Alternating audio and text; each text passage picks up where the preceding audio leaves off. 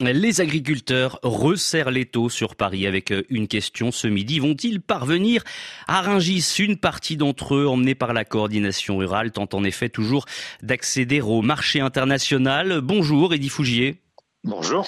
Vous êtes politologue chargé d'enseignement à Sciences Po Aix-en-Provence, euh, spécialiste des mouvements contestataires et fondateur de l'Observatoire du Positif.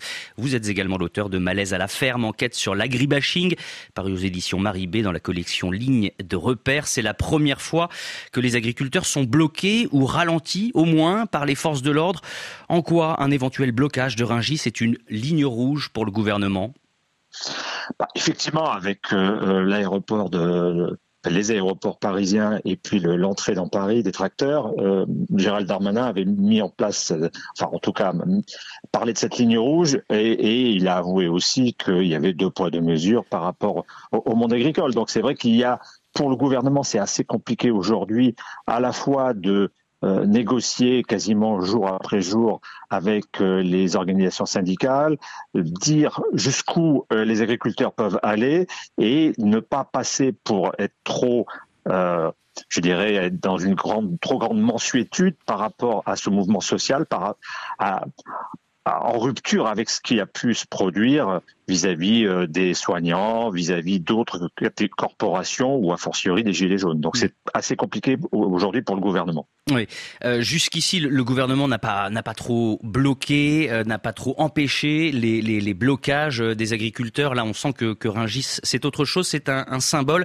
c'est un blocage qui aurait de, de grosses conséquences pour l'alimentation des Français bah, c'est plus qu'un symbole. C'est euh, Rungis euh, délivre 18 euh, millions de personnes, donc c'est euh, tout le problème que cela poserait pour les Parisiens et pas, enfin les, Franciliens et pas que les Franciliens. Donc l'idée, c'est que l'on est on fait face à une crise sociale, mais pas effectivement une crise de type alimentaire. Pour l'instant, a priori, euh, la, la, population ne s'affole pas, elle ne, elle ne fonce pas sur les supermarchés pour vider les rayons comme c'était le cas un peu au début du confinement. Donc il n'y a pas nécessairement de, de, de, de, panique, mais le gouvernement reste vigilant à ce propos. Et euh, de l'autre côté, la coordination rurale semble toujours être euh, motivée à, à opérer ce blocage. Alors, euh, ils, euh, ils, veulent perturber les accès, ils disent c'est normal, c'est ce que dit le secrétaire général de la coordination euh, rurale, mais ils ne veulent pas casser Ringis, comme ils le disent, ils ne veulent pas forcément tout bloquer. Comment expliquer que la coordination rurale soit un peu dans le collimateur du gouvernement, alors que bon, c'est apparemment moins le cas de la FNSEA ou des jeunes agriculteurs qui continuent à parler avec l'exécutif? Ce que l'on a pu percevoir depuis le, début du mouvement, c'est qu'effectivement, la coordination rurale, notamment à Agen euh, ou dans d'autres euh, villes du, sud, euh, a eu des modes opératoires un petit peu plus offensifs, dirons-nous, avec ce lisier devant la, la préfecture d'Agen, avec ses actions menées contre un supermarché ou une MSA. Donc le gouvernement se montre un peu plus vigilant. Est-ce qu'il est aussi dans une stratégie qui vise à diviser un petit peu les organisations syndicales? On ne peut pas l'exclure. Alors c'est ça, hein, euh, l'exécutif tablerait sur des divisions, des désaccords entre euh, d'un côté la FNSEA, les jeunes agriculteurs et de l'autre euh, la coordination rurale?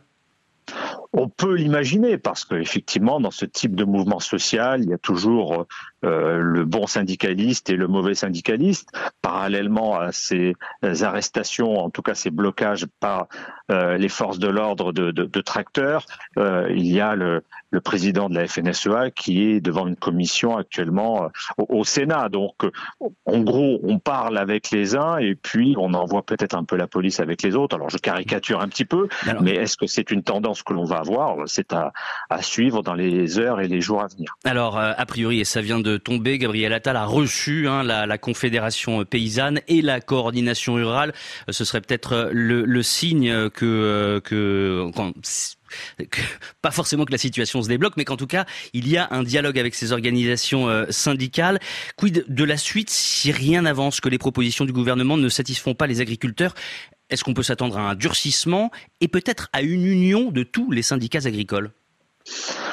Alors, durcissement, c'est un petit peu comme lorsqu'on parle de conflit, on parle euh, d'intensification des frappes. Là, bon, durcissement, intensification, c'est difficile à, évaluer parce que effectivement là, il y a, un certain nombre de lignes rouges et puis les organisations syndicales et sans doute les agriculteurs euh, de, la base euh, se montrent prudents dans, quant aux destructions euh, de, de, biens ou aux affrontements qu'il pourrait y avoir avec des, des, forces de l'ordre. Donc pour que le mouvement reste populaire.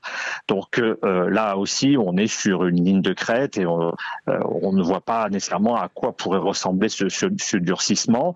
ce que l'on voit de l'autre côté, effectivement, c'est que le gouvernement envoie des, signaux, dit de façon assez systématique qu'il va y avoir des annonces il y a une réunion euh, européenne jeudi, euh, un Conseil européen extraordinaire. Donc euh, d'ici la fin de la semaine, il va y avoir, il y a eu déjà des annonces. A priori, le, ministre de l'Agriculture a fait des annonces, a confirmé des annonces. 80 millions d'euros d'aide supplémentaires pour les, pour, les viticulteurs.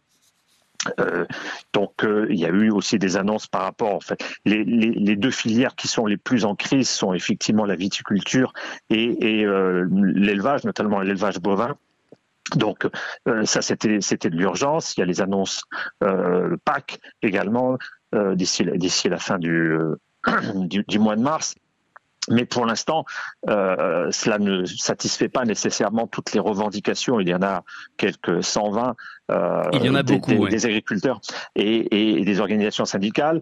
Le, ce qui est rassurant malgré tout, c'est qu'effectivement, il n'y a pas eu de débordement pour le moment et euh, du côté des, euh, des manifestants et, euh, il y a toujours un dialogue, des échanges quasi quotidiens entre les dirigeants des organisations syndicales et le gouvernement. Et le gouvernement se montre euh, plutôt conciliant, euh, compréhensif par rapport à, à ce mouvement et l'opinion publique est aussi extrêmement favorable par rapport au mouvement social qu'on est en train de vivre. Donc pour l'instant, euh, tout le monde maîtrise à peu près euh, la, la, situation. On n'est pas encore au, au, stade où cela pourrait euh, déraper, dériver.